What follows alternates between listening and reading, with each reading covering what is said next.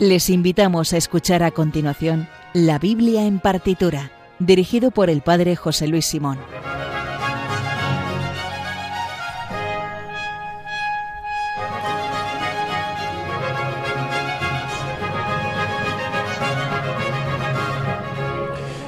Porque aunque no escucháramos eh, la intro, ya sabríamos que con esta sintonía no vamos a escuchar ni el tiempo ni un programa de cocina, porque ya todos sabemos que esta es la intro de la Biblia en partitura. Vamos con otro programa, hoy yo creo que muy interesante, ¿no es así, Sergio? Así es, hoy no estamos solos, ¿no? No estamos Hoy estás en inferioridad numérica, ¿no? Siempre. Yo tengo aquí el síndrome de, como habíamos dicho antes, el síndrome del impostor. Del impostor, Estoy aquí rodeado, eh, no entre ladrones, sino entre periodistas, que Entre no es lo mismo ni tiene nada que ver. Así es, porque hoy eh, compartimos programa con Carlos Primo, periodista especializado en cultura. Muy buenas, ¿qué tal? Hola, buenas, ¿qué tal? Y además sabe mucho de música y ha pensado en un- que escuchemos hoy música en torno a qué criterio, tema, concepto, cosa.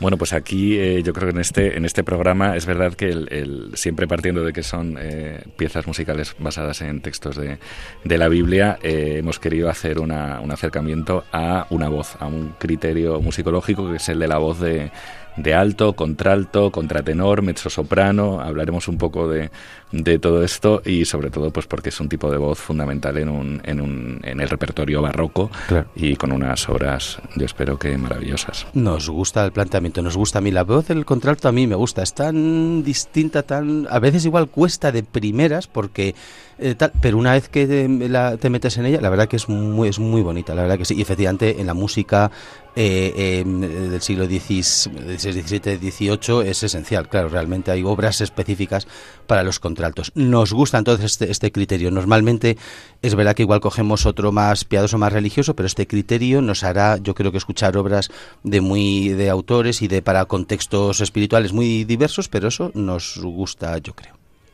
Y eh, como siempre recuerden que el Twitter del programa es arroba bibliaartitura, donde también pueden escribirnos para hacernos una petición, dedicatoria o recomendación y además tienen la lista de obras que ya vamos a escuchar a continuación. También pueden ponerse en contacto con nosotros en el mail la en partitura arroba radiomaria.es.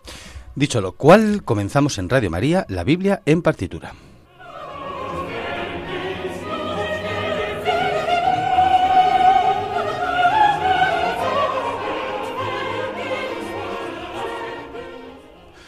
Bueno, yo creo que todos sabemos que normalmente las cuatro voces más importantes hablando de canto y de música es eh, soprano, alto, tenor, bajo, eh, que son las, las- fundamentales. Escrito en, abreviatura siempre, cuando en una obra se escribe para quien lo canta, sobre todo un coro, es siempre es el SATB, SATB, soprano, alto, tenor, bajo.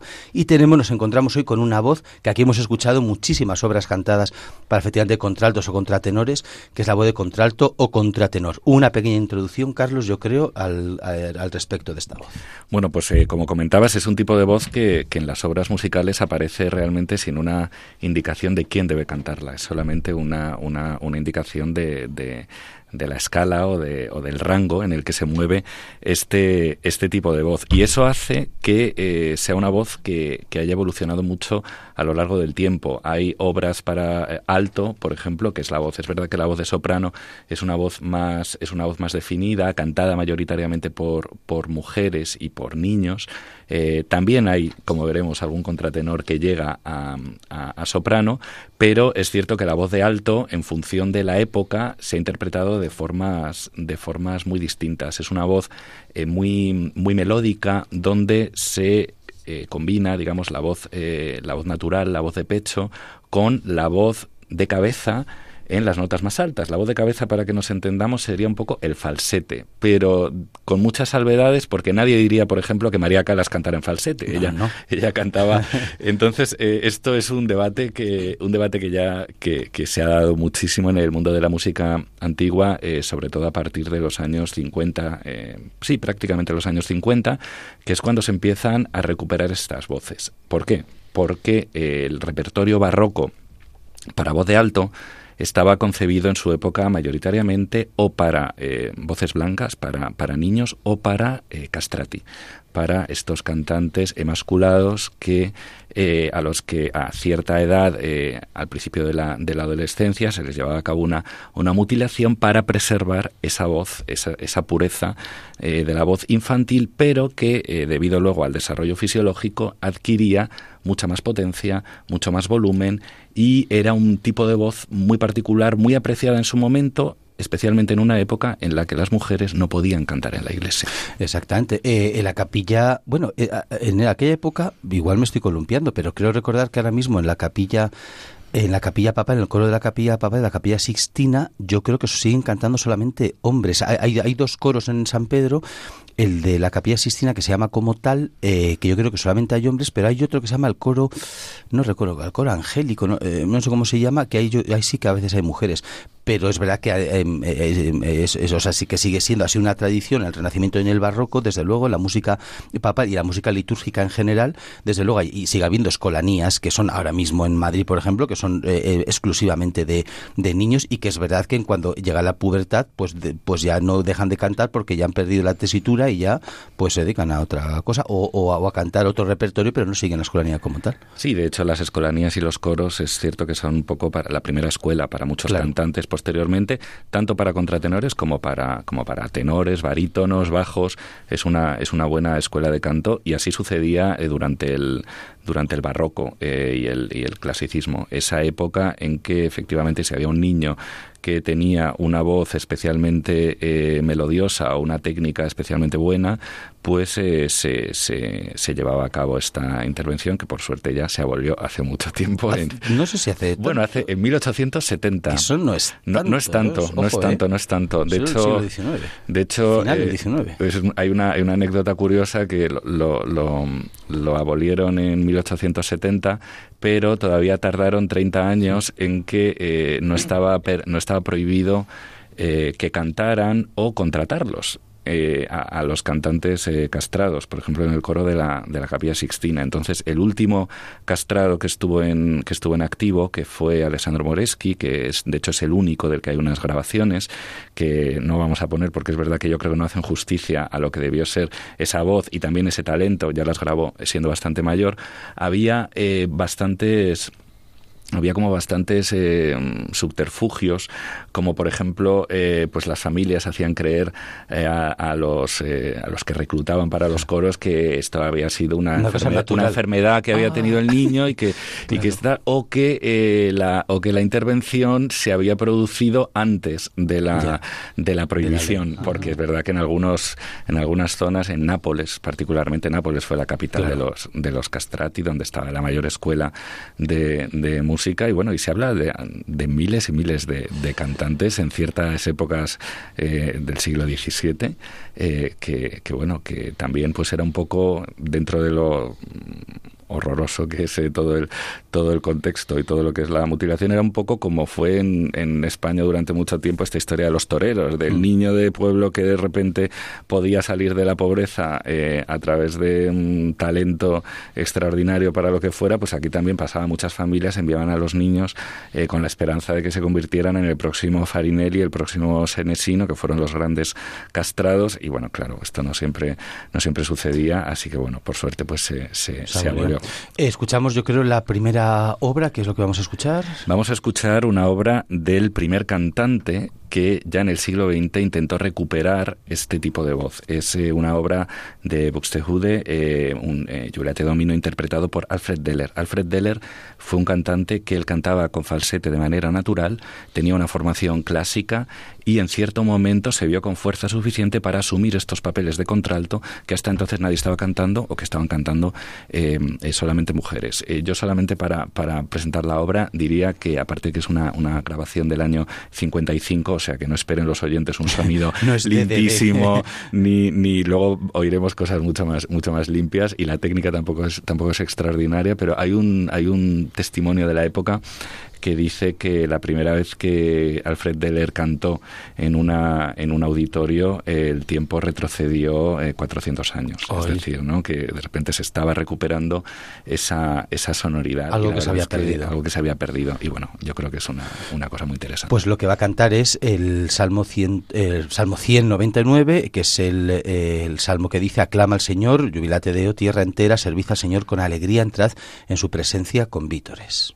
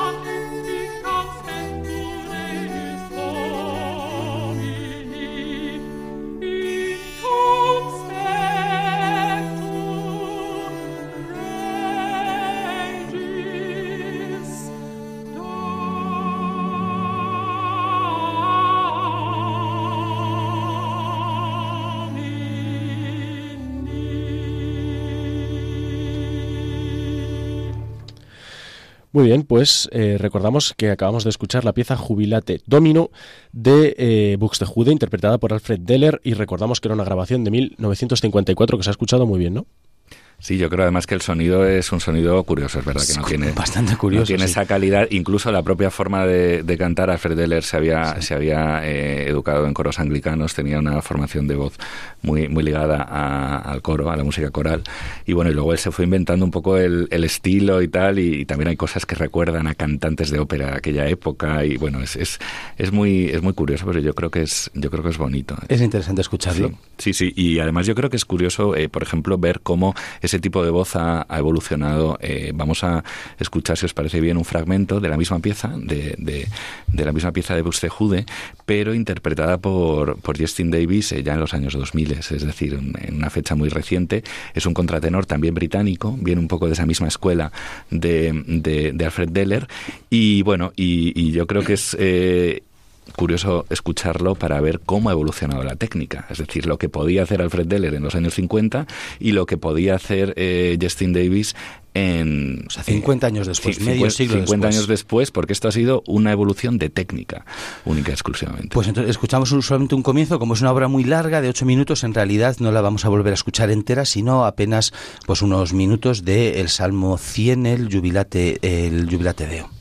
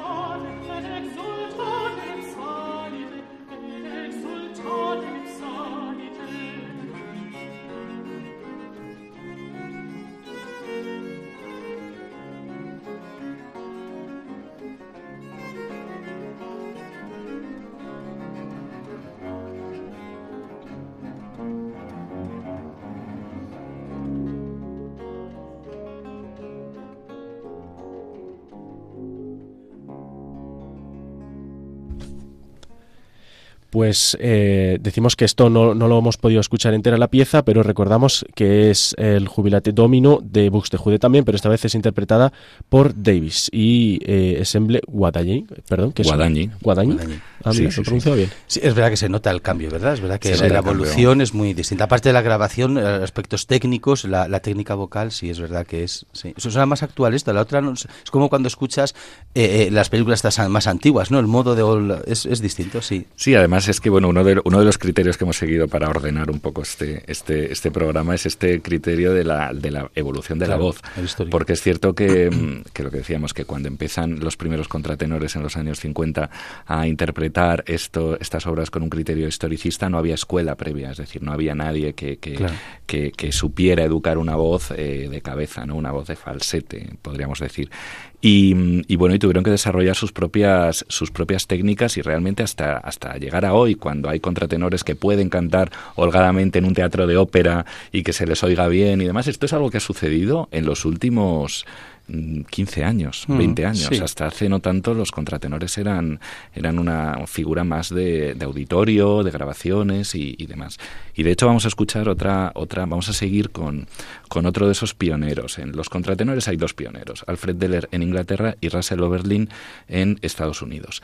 Él eh, fue una auténtica estrella, era un personaje que aparecía en televisión porque tenía, es verdad que tenía, veremos que el estilo es un poco distinto. ¿En qué año estamos para situar? También en los años 50. La grabación que vamos a escuchar es del año 59 y él se retiró en el año 66, muy joven, porque se quedó sin voz. Como no tenían una formación eh, técnica realmente de, de, canto clásico, pues eh, no podían, no, no, no tenían eh, demasiados, demasiados recursos. Y de hecho, eh, para que veamos un poco las eh, similitudes entre ambos cantantes, eh, a, a, Oberlin se le fue la voz porque hizo en, en, Estados Unidos una ópera de Britten, El sueño de una noche de verano, Fíjate. en el que había un, perso un personaje, un papel para eh, contratenor, que había sido escrito para Alfred Deller. Alfred Deller Anda. lo hizo en Inglaterra y cuando lo llevaron a Estados Unidos, el único contratenor que había con nivel suficiente era Oberlin, era Oberlin y, y, el pobre eh, no, no sobrevivió a aquello.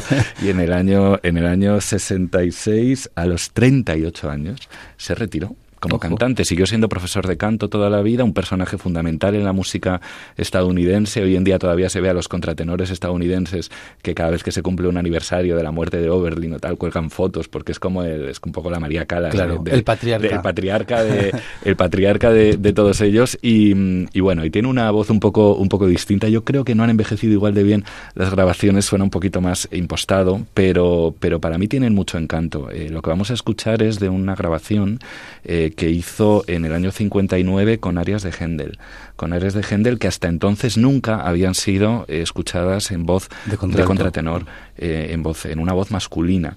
Y, y, bueno, y fue este disco fue un, un superventas en su en su momento. Y bueno, vamos a escuchar un aria del Mesías. El Mesías que, si no me equivoco, vamos a escuchar Malaquías 3, versículo 2, lo, lo leo. ¿Quién resistirá el día de su llegada? ¿Quién se mantendrá en pie ante su mirada? Pues es como fuego de fundidor. Vamos con ello.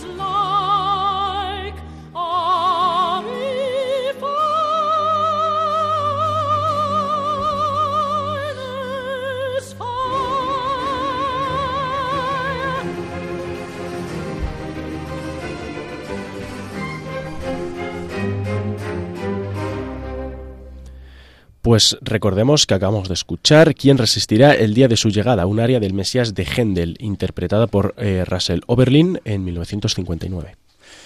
Pues muy, realmente es muy curiosa, realmente. Yo creo que nunca la había escuchado en voz de contralto, me parece a mí. Es la verdad. Sí, yo, yo creo que el- el- hay muchas versiones en voz de mezzosoprano Sí, eso eh, sí. directamente, que es verdad que es un sonido muy, muy, muy diferente. Yo creo que tiene, tiene ese valor de un valor, un valor histórico. eh, además, hay que pensar que otra, otra de las bondades que tenían los contratenores y que han tenido los contratenores durante el siglo XX es participar de una forma muy activa en la recuperación de obras. Es Mm. cierto que el Mesías de Händel es una obra eh, interpretadísima de forma ininterrumpida desde su, Mm. desde su, desde su composición, pero, eh, por ejemplo, toda la ópera barroca eh, se ha ido recuperando y ha Claro. vuelto a los teatros a medida que había contratenores capaces de Recuperar su ca- repertorio, capaces claro, de sí. recuperar todo este todo este repertorio y bueno y tenían eh, Russell Oberlin igual que Deller era una figura muy mm, era un hombre muy estudioso y, y un gran erudito en música antigua por ejemplo ahora lo hemos escuchado con con Händel y vamos a escuchar otra obra de Händel, pero él, por ejemplo, fue la primera persona que grabó las cantigas de Santa María de Alfonso, Ah, Alfonso X. Mm. Tiene una colección de música medieval, eh, de grabaciones de música medieval que están eh, todavía disponibles, que es extraordinaria. Es decir, que eran grandes Estudiosos, eran musi- eran musicólogos, claro, claro. Efectivamente, claro.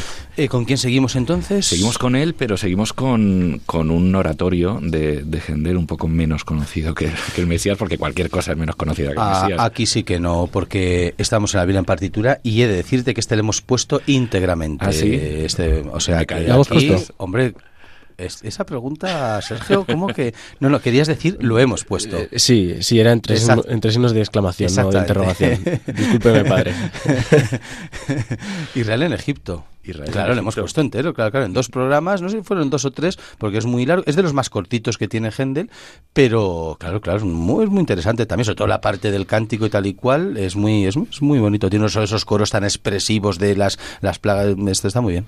Pues vamos a escuchar uno de esos, uno de esos fragmentos, una pieza de un área de, de Israel en Egipto, interpretada también por, por Russell Oberlin y de Baroque Chamber Orchestra en 1959. O sea, también es una grabación de las, eh, eh, ¿cómo se llama? Clásicas o antigua, una grabación. Sí, sí, sí, también es histórica, es del mismo, es de la misma, es de la misma grabación que que la que hemos escuchado del Mesías y tiene un poco un, un sonido un sonido parecido, pero bueno, es otro otro reto vocal. Pues vamos allá.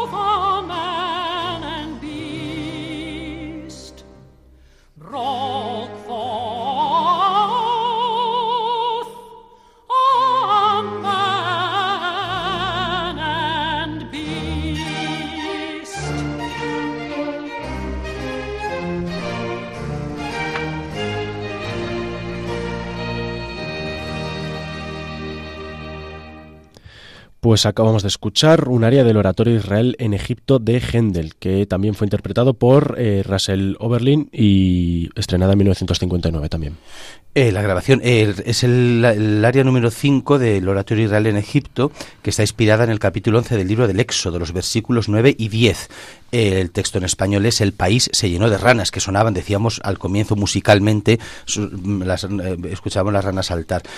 El país se llenó de ranas, sí, hasta en los aposentos reales. Él infectó de pestilencias al ganado. Pústulas y ampollas reventaron en hombres y bestias. Una cosa muy agradable. Sí, qué agradable de escuchar, esta ¿verdad? área, ¿no? Nadie lo diría con esta música. Claro, tan- claro, esto es verdad. saltarina, Esto, ¿no? esto lo hemos Sí. dicho más veces, es decir, tú cuando escuchas algo en música, qué bonito, te dice, bueno, pues lo que está cantando son, eh, eh, pústulas, y pues como, oh, qué- Pestilencias, sí, sí, sí. Eh, sí, pues seguimos yo creo con este recorrido. Si como el criterio era cronológico, vamos avanzando y ahora nos plantamos. Nos plantamos en los años 70. Ojo y nos ahí. plantamos en, en Pues el como si año- fuera Cuéntame. Claro, claro, claro. Vamos, vamos viendo cómo, cómo se va desarrollando esta voz y sobre todo cómo cantaba ya la siguiente generación. Es verdad que, por ejemplo, estos dos primeros eh, cantantes que hemos, que hemos escuchado, eh, ese timbre es un poco... eh, es, no, ha- hay momentos en los que es agradable, pero, pero es un timbre un poco, un poco estridente. Sí, sí. Y, y de hecho era lo que se les, lo que se les reprochaba en ciertos momentos, que era que... Que, un poco Que era por- natural. por- por abusar del falsete, que era escuchar todo el tiempo eso, que igual no era, no era tan, no era tan agradable. De hecho, hay una una época en la que, en la que abusando de una técnica no del todo correcta, más relacionada con forzar el falsete que con una técnica eh, de canto, empiezan a aparecer lo que eran los sopranistas, que eran cantantes hombres que llegaban a, llegaban a soprano pero eh, que es verdad que han, llegado, han, quedado un montón de grabaciones, porque hay sopranistas hasta los años 90 y, y 2000, pero que eran demasiado, eran, no, no, no, no era como para escuchar durante mucho tiempo. Sin embargo, lo que vamos a escuchar del año 76 es una, es una interpretación de James Bowman, también británico, también educado en esa tradición eh, coral y eclesiástica, fue un cómplice habitual de Christopher Hawkwood y de Emma en esa época dorada de, de la música historicista o de la música interpretada con criterios historicistas. Y de hecho lo que vamos a escuchar es una es una parte del, del Nisi Dominus de Vivaldi que es una delicia yo creo. Sí, el, es el Salmo 127 eh, que es uno de los salmos más musicalizados porque es uno de los salmos del oficio de las vísperas del domingo que están muy muy musicalizados. Eh, que es el salmo que dice Nisi Dominus es si el Señor no construye la casa en vano se cansan los albañiles y el Señor no guarda la ciudad en vano vigilan los centinelas que además en programas recientes ha salido en la Sergio Sección, ha salido porque este Nisi Dominus Cundederit aparece en la película, nos dijo Sergio, de Ah, sí. James Bond. Es Spectrum, ¿verdad? Exactamente. Sí, esa fue aquella que, que estábamos, estábamos grabando con Raquel y yo dije que era una película antigua y se estrenó en 2013 o algo así. Claro, Creo eso que fue un ataque, eso sí, fue un me ataque. quisisteis colgar boca abajo. Exactamente, es como una película antigua del año 2000, pero vamos Luego pedir disculpas. Luego pedir disculpas también para los oyentes, por Pues supuesto. Vamos a escuchar, de hecho, el, la- el mismo fragmento, el Kundederit, me parece, es el que vamos a escuchar, pues ahora, pero no con el criterio de la Sergio Sección de dónde lo he oído, sino, o cómo lo canta este contralto, que nos has dicho el contralto era, se llamaba... James Bowman. James Bowman. Vamos a ver cómo suena.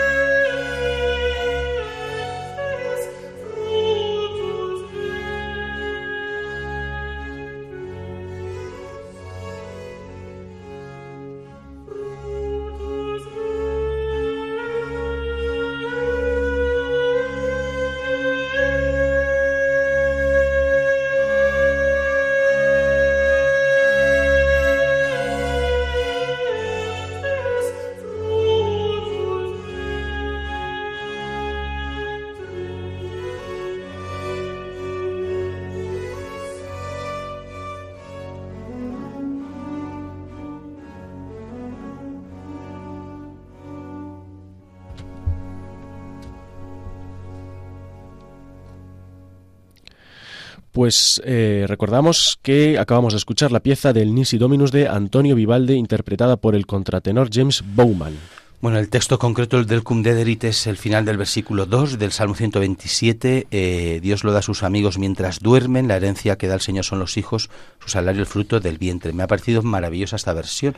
¿Cómo yo, suena, eh? yo creo que no lo había escuchado tampoco en, en formato de, co- en, en la tesitura del contralto y, y- y lo que yo no sé habría que estudiarlos eh, eh, porque dado que Vivaldi cuando la mayor parte de las obras que compuso estando en, en Venecia en el hospedale lo hacía para el coro de mujeres pues posiblemente igual él pensó para alto para la tesitura del alto y, y esto no lo sé habría que ver el no tengo ni idea esto Habría que verlo, lo, sí, lo sí. estudiaremos pero realmente la eh, se, se nota muchísimo efectivamente la técnica no de la, la- las otras grabaciones de 20 años antes a esta igual como no sé, no sabía explicar, está aún más forzado, es como un poco más tal, pero estás algo más rodada y sales como es increíble, ¿no? Es una, Sí. una profundidad y unos matices, wow, y es como muy redonda, ¿no? Como es increíble. Sí, la interpretación vocal es, es- es extraordinaria y luego también es verdad que en esta época también cambia mucho la tecnología de grabación. Yo creo Claro, que esos- eso también ayuda, ese sí. sonido con un poco de eco que es Sí. muy de que es muy de, de Hogwood, Sí. es muy de las grabaciones que hizo en esta Claro. en esta época. Yo creo que tiene muchísima magia. Sí, sí. Bueno, este es este momento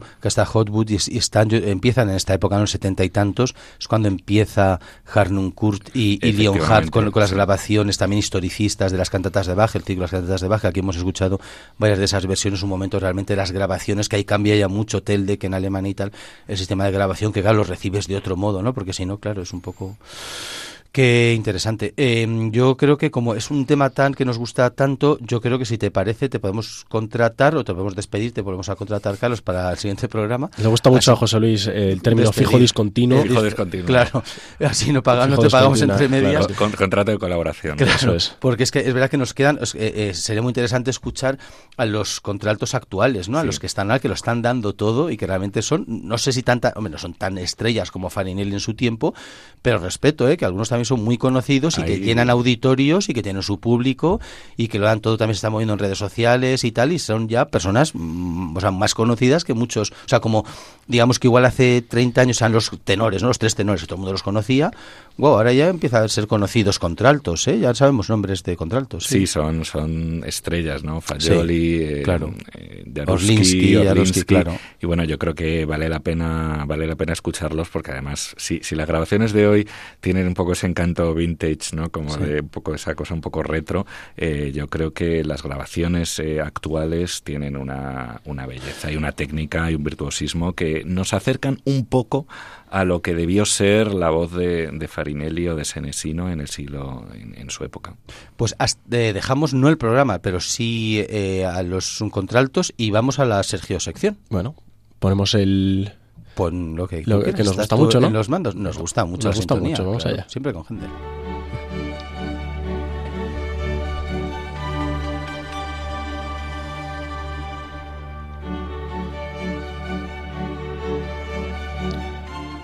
Bueno, no, no vamos a locutar ningún partido de Champions, No. eh, que ninguno se venga arriba o abajo, aunque me gustaría locutar alguno, pero Si algún, no, no es el oyente, caso. algún oyente de la Biblia en partitura todavía no sabe identificar la sintonía de la Sergio Eso sección, es, es el Zadok de pues de Händel. será castigado con un fin de semana la Gehenna. Bueno. a gastos pagados. A, a gastos pagados, bueno.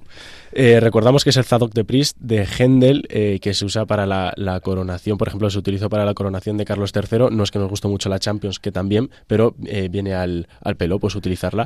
Y hoy eh, vamos con una pieza de también de Händel. Nos hemos levantado muy hendelianos, Siempre. como siempre. Sí. Cuando no es vaquiano es hendeliano, pero bueno. Eh, que se denomina, bueno, se llama eh, Mira cómo llega, llega el héroe conquistador. ¿Vale? Se utilizó, bueno, es un fragmento del oratorio de, Juda- de Judas Macabeo.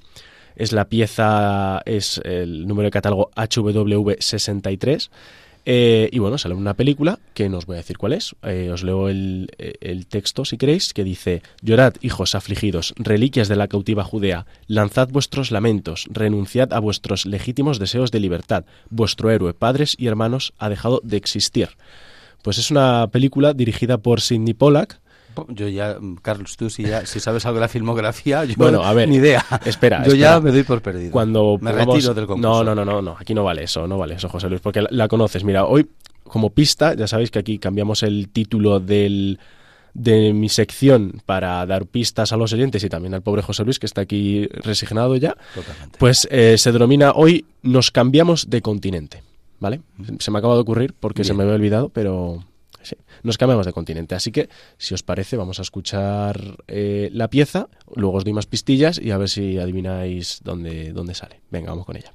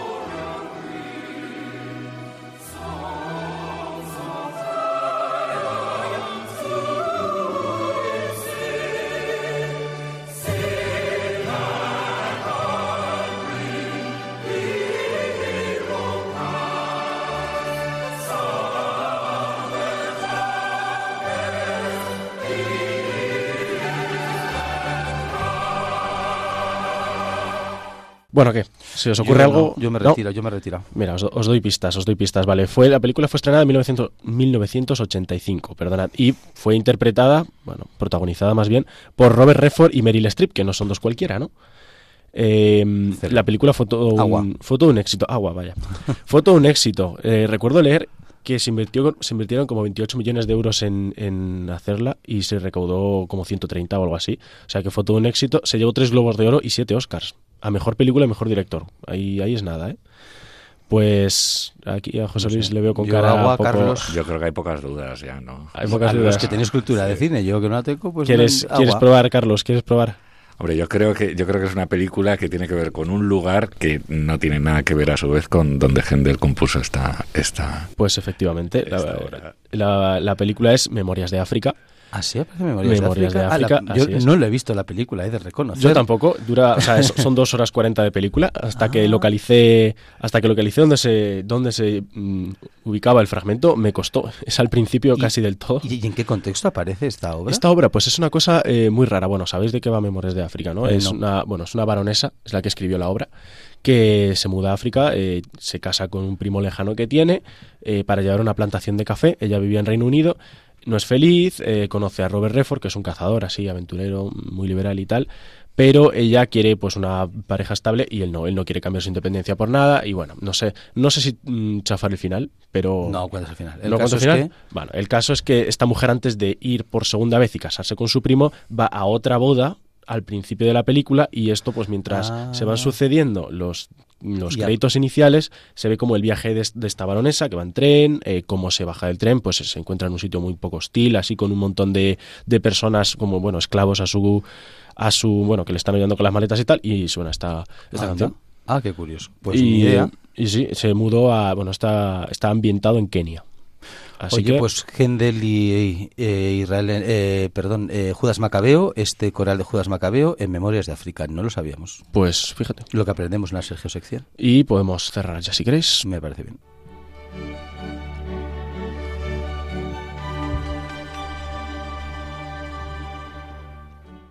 Y pues poco más, hemos escuchado muchas cosas, así es que hasta aquí el programa de hoy. Y como saben, pueden volverlo a escuchar íntegramente en el podcast que se encuentra tanto en la web de Radio María, radiomaria.es, como en la aplicación de la radio que pueden descargarse gratuitamente. En el Twitter del programa, que es arroba bibliaartitura, pueden escribirnos para hacernos una petición, dedicatoria o recomendación. Y además tienen la lista de obras que acabamos de escuchar. También pueden ponerse en contacto con nosotros en el programa, eh, perdón, con el programa, en el mail la biblia en partitura arroba radiomaria.es o por correo postal en la dirección Paseo de Lanceros 2, primera planta 28024, Madrid. Bueno, recuerden que en Radio María pueden escuchar música de Dios, sobre música sacra o litúrgica con el padre Eusebio Guindano y también clásica en Radio María, presentado una semana por José Vicente Molina y otra por María José López. Pues. Esto lo digo yo. Bueno, venga, ¿Esto lo dilo dices tú tú? hoy. Te ¿Lo digo yo? Sí. Bueno, es un privilegio. sean buenos y si no, confiésense. Hasta la próxima.